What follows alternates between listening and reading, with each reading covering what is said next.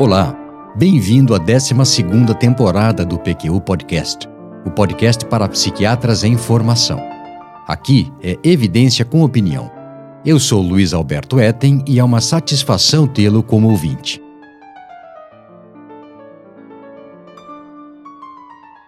Esse é o primeiro episódio magno do PQU Podcast. É o nome que demos para aqueles que trazem contribuição original de psiquiatra renomado e experiente, abordando em profundidade tema que lhe é caro, sobre o qual estudou muito. Nesse episódio, quem nos dá a honra é o professor Fábio Lopes Rocha, psiquiatra, um dos pesquisadores mais ativos e respeitados na área de psicofarmacologia clínica, mas também um médico com M maiúsculo muito bem formado e atencioso para com os pacientes sob seus cuidados. Ele é coordenador da pós-graduação em Ciências da Saúde do IPSENG, o Instituto de Previdência dos Servidores do Estado de Minas Gerais. Membro titular da Academia Mineira de Medicina e fellow da Associação Psiquiátrica Americana. Tem mais de 130 artigos publicados em periódicos da especialidade e 69 capítulos de livros de psiquiatria, de medicina e de educação médica. Recentemente, publicou, juntamente com as colegas Cláudia Rara e Maria Beatriz Abreu Glória, o excelente Depressões Resistentes e o Uso de Imal, leitura obrigatória para psiquiatras. Anteriormente, já havia organizado outros dois livros voltados para esse mesmo público, Refratariedade e Situações Clínicas de Difícil Abordagem em Psiquiatria, em 2011, e Psicofármacos na Prática Clínica, em 2017. Não vou me alongar mais nessa apresentação, pois ela por si seria um episódio. Não posso deixar de tornar pública, contudo, minha admiração e estima pelo Fábio, amigo querido de longa data, verdadeiro amigo-irmão, luminar da psiquiatria brasileira. Com a palavra, o professor Fábio Lopes Rocha. Primeiramente, os meus agradecimentos ao Luiz Alberto Etten e ao Vinícius Guapo, fundadores do PQU Podcast, pelo honroso e agradável convite para participar de sua programação.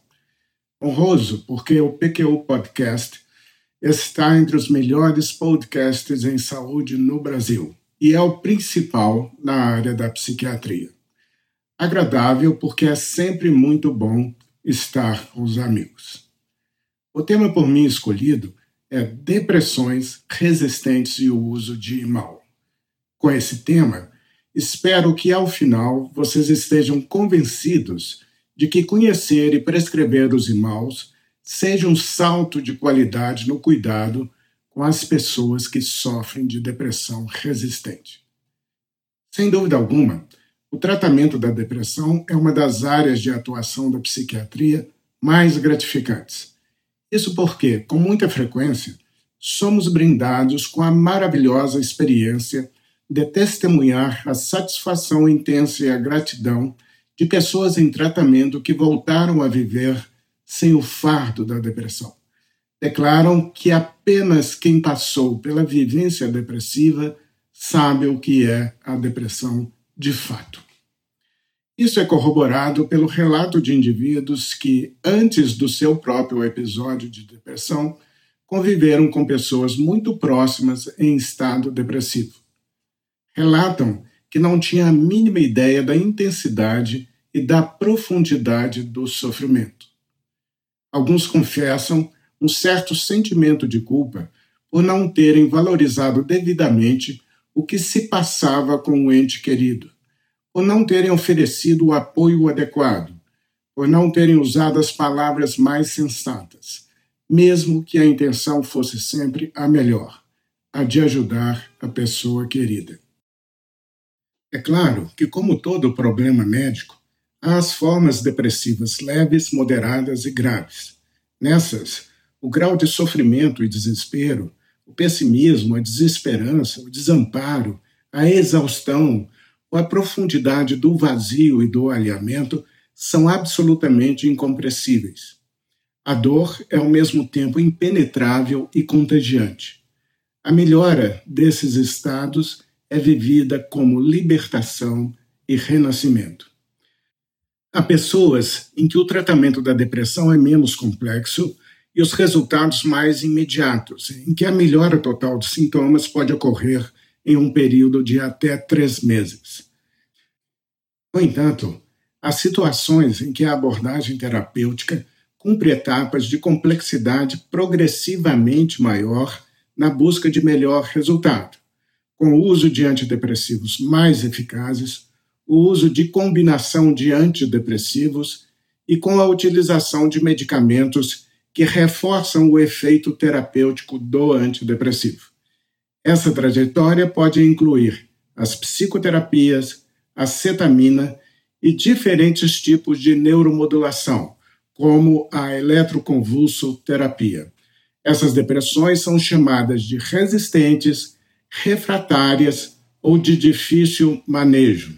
Infelizmente, um número significativo de pacientes com depressão não apresenta resposta satisfatória aos antidepressivos mais frequentemente utilizados. Isso fica particularmente evidente na eficácia limitada desses medicamentos em ensaios clínicos.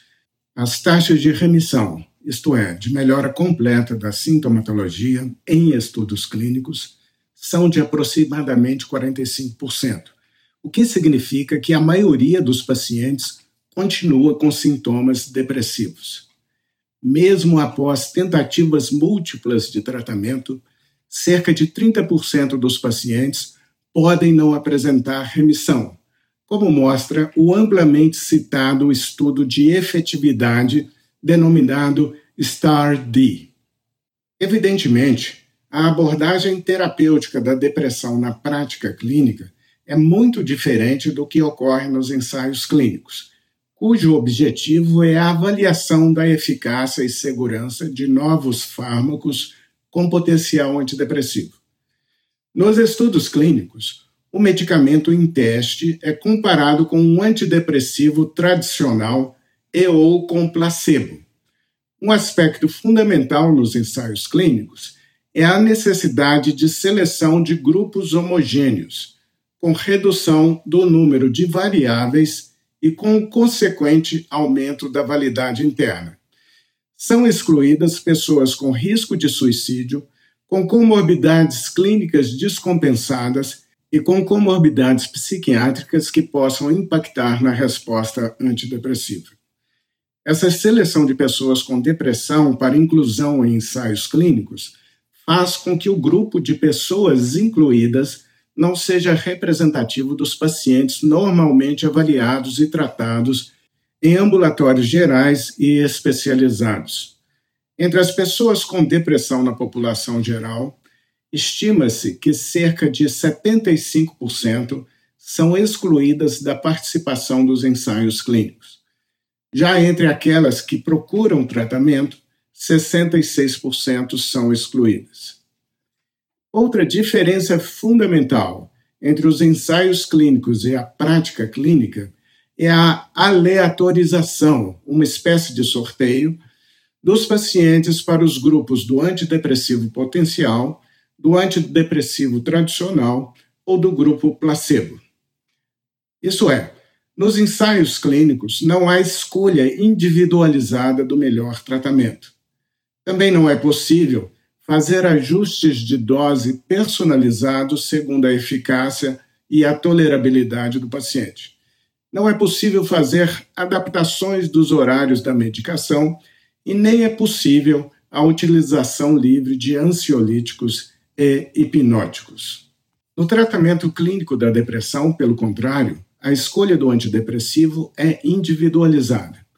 São considerados fatores como a história psicofarmacológica do paciente, incluindo o uso prévio de antidepressivos, doses utilizadas, eficácia e efeitos adversos.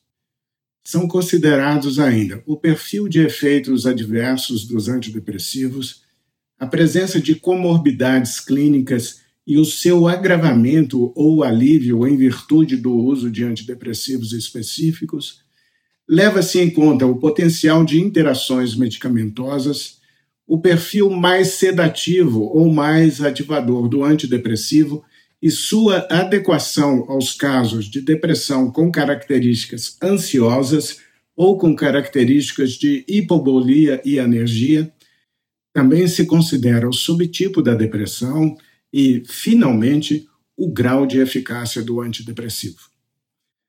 Entretanto, mesmo com essa personalização do tratamento, sempre nos deparamos com pacientes que não respondem a um ou mais antidepressivos.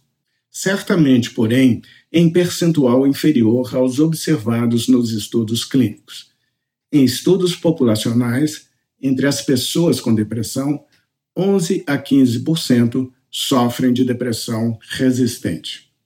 O tratamento dos pacientes com depressão resistente exige experiência clínica e conhecimentos sólidos. É fundamental que, no desenrolar do processo, haja uma forte aliança terapêutica para evitar que o pessimismo depressivo leve o paciente a acreditar que não haja solução para o seu problema. Enfatizamos que o tratamento de depressões resistentes envolve várias estratégias, tais como a troca de antidepressivos, a combinação de antidepressivos, a potencialização de antidepressivos com outros medicamentos, a psicoterapia, o emprego de cetamina e as estratégias de neuromodulação, como a eletroconvulsoterapia e a estimulação magnética transcraniana.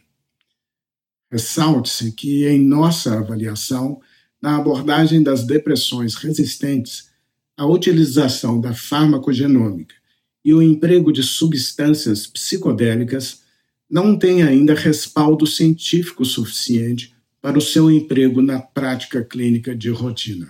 Algumas vezes, a etapa medicamentosa avançada de um tratamento complexo é a utilização de medicamentos do grupo dos inibidores da enzima monoaminooxidase, os IMAUs. Em nosso meio, a única medicação disponível é a tranilcipromina. Entretanto, apesar de sua grande potência antidepressiva, os IMAUs são subutilizados em todo o mundo. Isso decorre do desconhecimento pelo profissional acerca dessa terapêutica, da falta de prática em seu uso e do receio excessivo em sua utilização. O cerne desse receio é o risco da ocorrência de crise hipertensiva ou de síndrome serotoninérgica. A prescrição da tranilcipromina exige do médico compreensão dos mecanismos envolvidos nesses eventos adversos, conhecimento acerca de interações medicamentosas e atualização acerca de medicamentos e alimentos que não podem ser utilizados concomitantemente com o IMAL.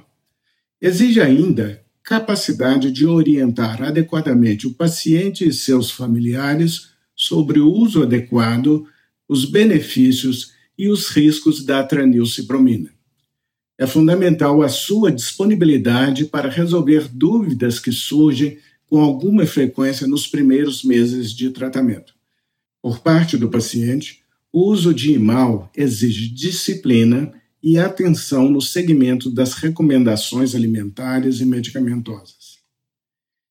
Apesar de a literatura muitas vezes não deixar claro, os IMALs e tricíclicos são antidepressivos mais eficazes que os antidepressivos atuais. Esses medicamentos surgiram no fim da década de 50, graças à sagacidade e agudeza de espírito de alguns médicos e graças ao efeito antidepressivo robusto desses medicamentos, evidente pela observação atenta de alguns pacientes. O efeito antidepressivo dos imaus foi descoberto pela constatação da significativa melhora do humor de pacientes portadores de tuberculose em uso do tuberculostático iproniazida. Esse efeito foi atribuído à inibição da monoaminoxidase pela iproniazida. Em 1957, o psiquiatra norte-americano Nathan Klein descreveu os efeitos antidepressivos da iproniazida em pacientes deprimidos. A imipramina foi descoberta por Roland Kuhn. Recebeu a substância de um laboratório farmacêutico para estudo de seu potencial antipsicótico, já que a molécula tinha o mesmo núcleo tricíclico do antipsicótico clorpromazina. Para surpresa de todos, a molécula não possuía efeito antipsicótico, e sim significativo efeito antidepressivo. Em 1957, Kuhn publicou dados de seus estudos confirmando a eficácia da imipramina em pacientes com depressão. Em comum, esses dois antidepressivos primordiais foram descobertos ao acaso. Isso significa que tanto os imaus quanto os tricíclicos possuem um tamanho de efeito significativo, perceptível pela observação de apenas alguns pacientes, sem a necessidade de ensaios clínicos enormes, envolvendo mais de 600 pacientes, como os realizados atualmente. É como um tropeço em pepitas de ouro, sem necessidade de prospecção do terreno. Os antidepressivos subsequentes foram ou cópias estruturais desses antidepressivos iniciais ou resultantes da hipótese monoaminética das depressões, proposta a partir do estudo dos efeitos farmacodinâmicos dos primeiros antidepressivos. Na realidade, não houve descoberta de novos antidepressivos com mecanismos de ação diferenciados. Cada um dos antidepressivos subsequentes foi lançado pela indústria farmacêutica com grande estardalhaço com estratégias de marketing avançadas, nem sempre éticas, que envolviam a participação de professores e médicos renomados a serviço da indústria farmacêutica. Atualmente, considera-se que a tradicional teoria monoaminética da depressão falhou miseravelmente. O resultado geral foi que os antidepressivos advindos dessa teoria são menos eficazes que os imaus e os tricíclicos. Como os imaus foram descobertos no final da década de 50, os estudos clínicos com esses medicamentos foram realizados principalmente em comparação com os tricíclicos. Esses estudos e a prática clínica ao longo de quase 70 anos mostram claramente a superioridade dos imaus em depressões resistentes e em depressões atípicas. Além disso, Há estudos menores, como séries de caso e estudos retrospectivos, que mostram pacientes com depressões com elevado grau de resistência que não responderam a diversas abordagens, incluindo tricíclicos, cetamina, eletroconvulsoterapia, que melhoraram com o uso de IMAL. Infelizmente, não há interesse da indústria farmacêutica e de agências de fomento em financiar pesquisas com esse grupo de medicamentos. Por essa razão, contamos apenas com estudos relativamente pequenos do uso de mouse, mostrando sua eficácia em outros transtornos psiquiátricos resistentes ao tratamento, como na depressão bipolar, com taxas pequenas de viragem maníaca, em diversos transtornos ansiosos e no transtorno obsessivo compulsivo. A tranilcipromina é o único imal não seletivo e irreversível estudos recentes falam em parcialmente reversível, existente no Brasil. Portanto, vamos focar principalmente neste antidepressivo ao tratar de aspectos básicos no uso desses medicamentos. A tranilcipamina foi obtida pela ciclização da cadeia lateral da anfetamina. Entretanto, deve-se enfatizar que a tranilcipromina não possui atividade anfetamínica. Em relação à sua farmacocinética, a absorção apresenta variabilidade interindividual. A concentração plasmática máxima ocorre após cerca de uma hora da ingestão. Em alguns indivíduos, pode haver uma segunda fase menor, duas a três horas após a primeira fase. A sua meia-vida de eliminação é extremamente reduzida, cerca de duas horas. Esse é um dado extremamente importante.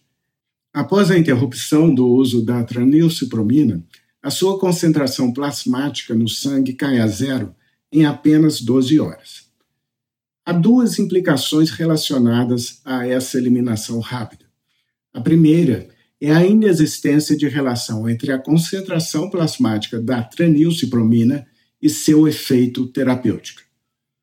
A segunda questão diz respeito à ausência de tranilcipromina no sangue após 12 horas da última dose. Esse fato poderia sugerir que os efeitos da tranilcipromina sobre a monoaminoxidase cessariam após 12 horas. Ocorre que, na realidade, o retorno da atividade da MAL depende da síntese de novas enzimas. O prazo para que isso ocorra é de cerca de 12 dias. Por essa razão, todas as recomendações dietéticas e medicamentosas devem ser seguidas por 12 dias após a interrupção da tranilcipromina. Apesar das considerações acerca dos riscos de interações da tranilcipromina com determinados alimentos e com determinados medicamentos, devemos ressaltar que, em geral, ela é muito bem tolerada.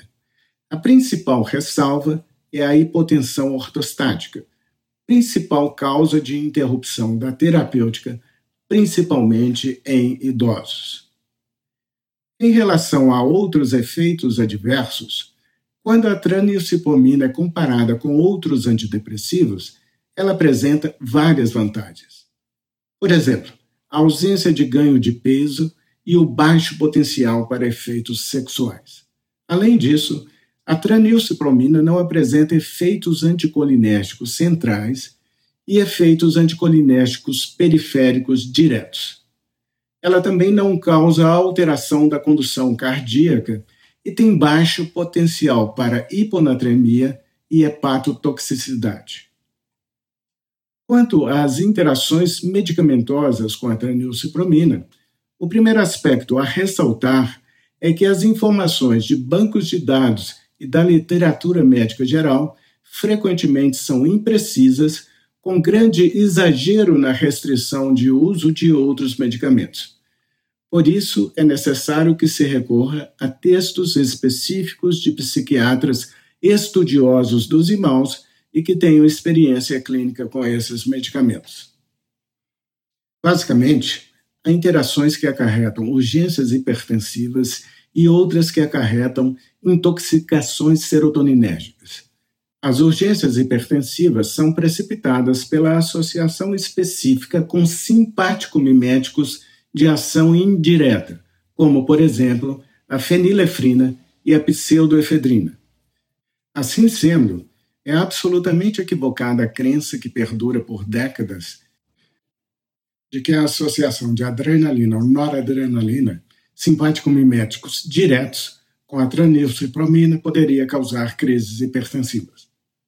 Na realidade, as crises podem ser precipitadas quando esses neurotransmissores, hormônios, são prescritos para indivíduos em uso de antidepressivos tricíclicos. As intoxicações serotoninérgicas são fruto da combinação de tranilcipromina com medicamentos serotoninérgicos como a meperidina, o tramadol e antidepressivos, inibidores seletivos de recaptação da serotonina e os duais. Por outro lado, é absolutamente incorreta a noção de que não se pode combinar a tranilcipromina com quaisquer antidepressivos. Apenas os serotoninérgicos não devem ser utilizados. Por exemplo, não há contraindicação do emprego da tranilcipomina em associação com a nortreptilina, a bupropiona e a mirtazapina. Na realidade, esses antidepressivos sem ação serotoninérgica podem ser utilizados como complemento à tranilcipromina ou como ponte para a substituição de um antidepressivo serotoninérgico pela tranilcipromina. Dessa forma, evita-se que o paciente fique sem tratamento até que o antidepressivo serotoninérgico seja completamente eliminado, possibilitando a introdução da tranilcipromina. Um tabu que persiste por décadas diz respeito à realização de anestesia geral em pacientes em uso de tranilcipromina. Com alguma frequência, o paciente é orientado pelo anestesista a interromper a tranilcipromina poucos dias antes da realização da cirurgia. Do ponto de vista psiquiátrico, essa orientação pode ser desastrosa. Muitos dos pacientes em uso desse medicamento sofrem de depressões crônicas e graves que responderam apenas ao uso desse antidepressivo. A suspensão do tratamento coloca o paciente em elevado risco de reincidência da depressão, aumentando a morbidade e a mortalidade do procedimento cirúrgico. Por exemplo, a depressão após a cirurgia de revascularização miocárdica pode aumentar a probabilidade de novos eventos coronarianos, novas internações e aumento da mortalidade. Mesmo na perspectiva do anestesista, há problemas com a retirada da tranilcipromina. Para o retorno do equilíbrio simpático, o antidepressivo teria que ser retirado duas a quatro semanas antes da cirurgia. Além disso, a interrupção abrupta da tranilcipromina pode acarretar síndrome de retirada, caracterizada por irritabilidade, insônia, náusea, psicose, estados maniformes e pensamentos de autoextermínio. Consequentemente, o período para que se evite a síndrome de retirada e o desequilíbrio simpático pode se estender por até sete semanas, aumentando o risco de recorrência depressiva. Outro tabu de longa data é o emprego da eletroconvulsoterapia em pacientes em uso de tranilcipromina. Algumas circunstâncias podem requerer o uso conjunto dessas duas terapêuticas antidepressivas. Por exemplo, a introdução da tranilcipromina durante o emprego da eletroconvulsoterapia como forma de se evitar recaída após a interrupção da ECT. Ou emprego da ECT em pacientes em uso da tranilcipromina que apresentaram recaída grave com risco de vida e necessidade de resposta antidepressiva rápida. Há dados na literatura que indicam que essa é uma prática segura. Sintetizando, em relação às interações medicamentosas com a tranilcipromina, as proibições encontradas na literatura médica geral em diversos bancos de dados geralmente são excessivamente restritivas e inadequadas dificultando a vida da pessoa que utiliza esse antidepressivo. Na parte final desse episódio do PQU Podcast, comentarei sobre as interações da tranilcipamina com alimentos contendo tiramina e o risco de crises hipertensivas. Como ocorre em relação às interações com medicamentos, já antecipo que muitas vezes as recomendações encontradas na literatura médica são superficiais, inexatas e incompletas. Também são encontradas várias disparidades entre as dietas disponíveis. Em comum, essas dietas são geralmente muito restritivas, dificultando a adesão ao tratamento ou à própria dieta.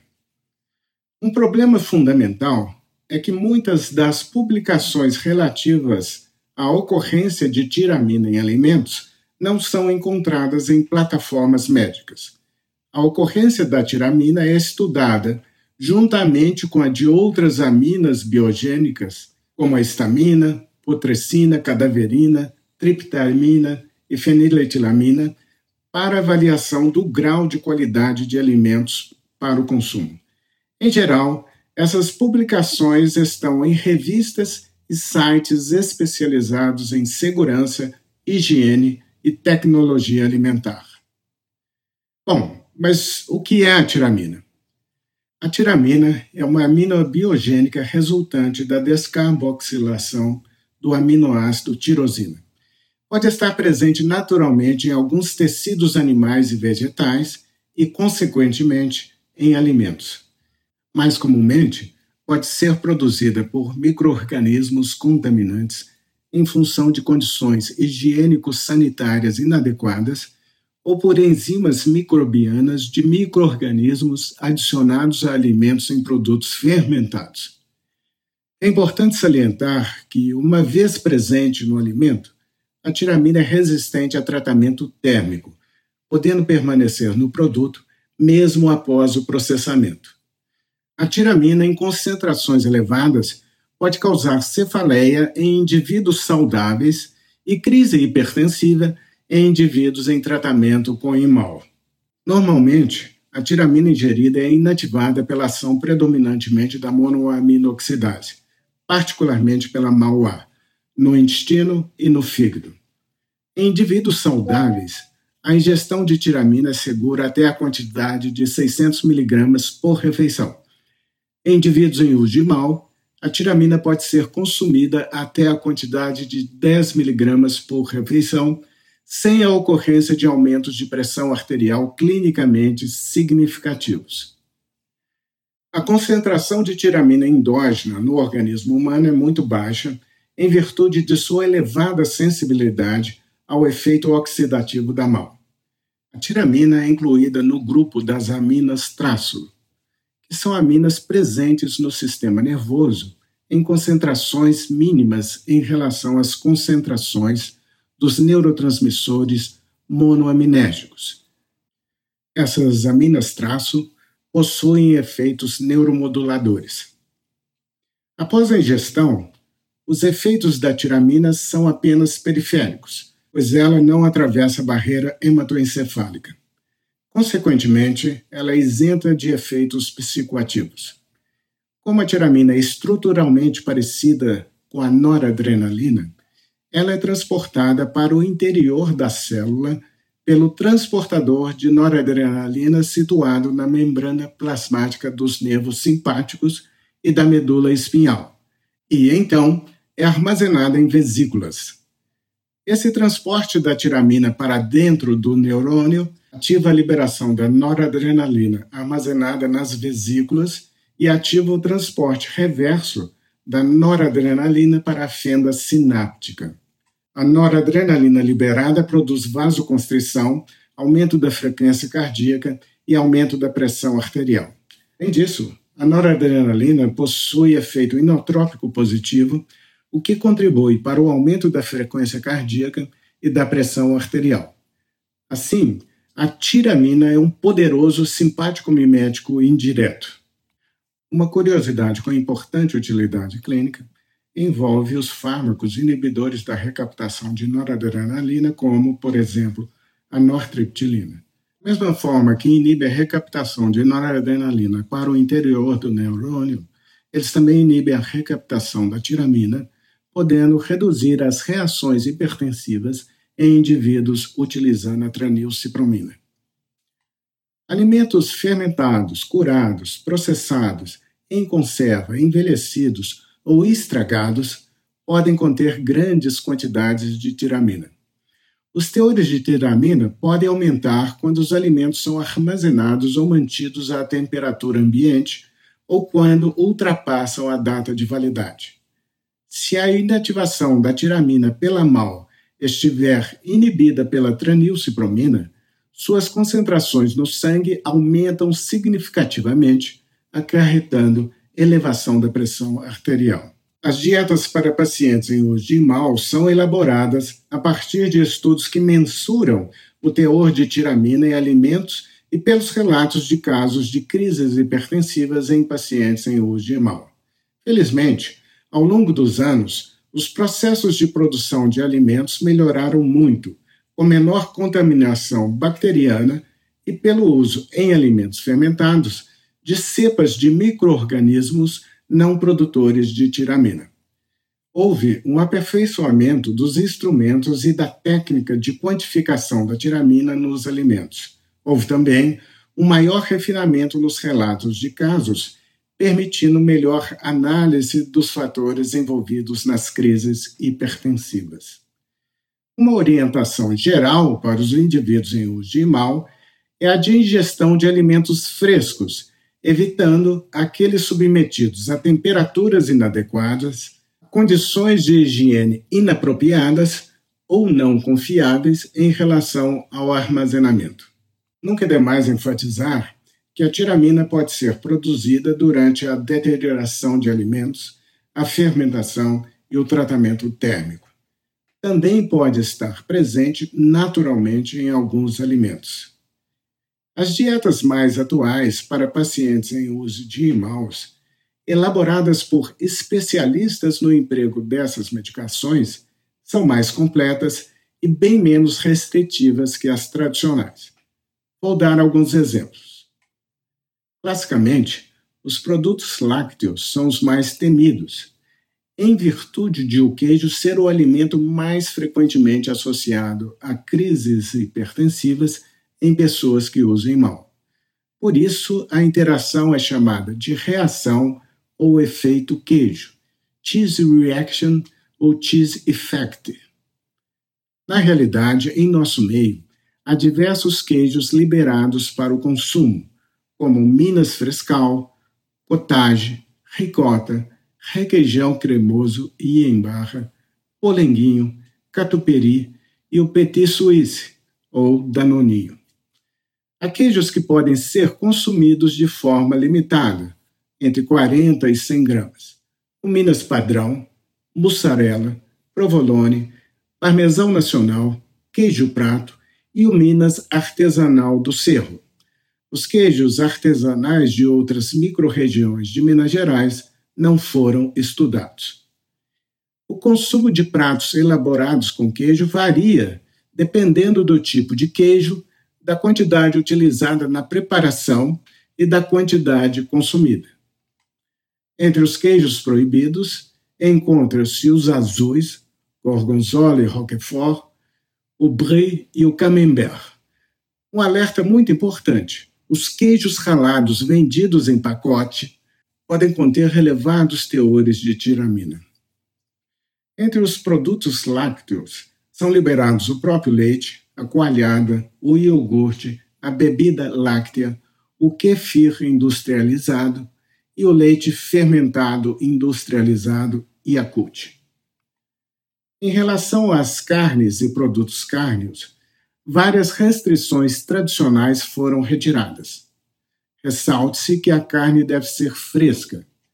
São liberados para consumo os seguintes produtos nacionais: almôndega, hambúrguer, mortadela, nugget, presunto, salsicha hot dog e o salsichão. São proibidos os produtos cárneos fermentados, como o salaminho. Bom, para terminar, um brinde. Vinhos brancos podem ser consumidos livremente. Os tintos até 500 ml, com exceção do espanhol Alicante Monastrel, os italianos das regiões de Abruzzo e da Calábria e os vinhos orgânicos europeus. Para encerrar, quero enfatizar novamente que o psiquiatra que pretende tratar pacientes que sofrem de depressões graves com elevado grau de resistência, por vezes resistentes inclusive à eletroconvulsoterapia, deve aprender a utilizar os imaus, em nosso meio a tranilcipromina. São um recurso extremamente poderoso. Muitas vezes restauram a vida plena sem o pesado fardo da depressão.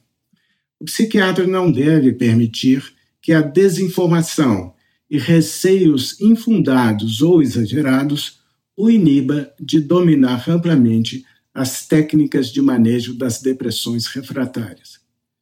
Ele deve incluir os imaus em suas opções terapêuticas. O desconhecimento é um desserviço aos pacientes com depressões refratárias. Realço que acompanhar a recuperação de pessoas com depressões complexas e resistentes a diversas estratégias terapêuticas é extremamente gratificante. Por fim, agradeço pela parceria e pela amizade à professora Cláudia Rara e à professora Maria Beatriz Abreu Glória, que são coautoras do livro Depressões Resistentes e o Uso de Irmãos. Você ouviu mais um episódio do PQU Podcast. Acesse nosso site pqpodcast.com.br, onde encontrará todos os episódios já publicados, com as respectivas referências, organizados por data, autor e sessão. Também estamos no Instagram e no YouTube. Agradecemos sua atenção.